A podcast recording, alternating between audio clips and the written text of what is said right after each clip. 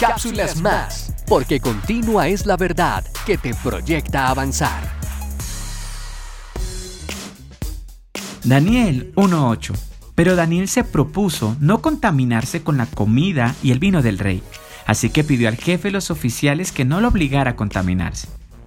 A diario nos encontramos saturados con un estilo de vida y pensamiento permisivo que quiere mutar el estilo de vida basado en los principios establecidos por Dios, generando una presión constante donde muchos ceden a su verdad en la fe. Pero la manera de no ceder y permanecer se basa en nuestro propósito de vida delante de Dios. Y solo aquel que hace de su vida en Dios un propósito permanecerá ante la presión que quiere cambiarnos de parecer.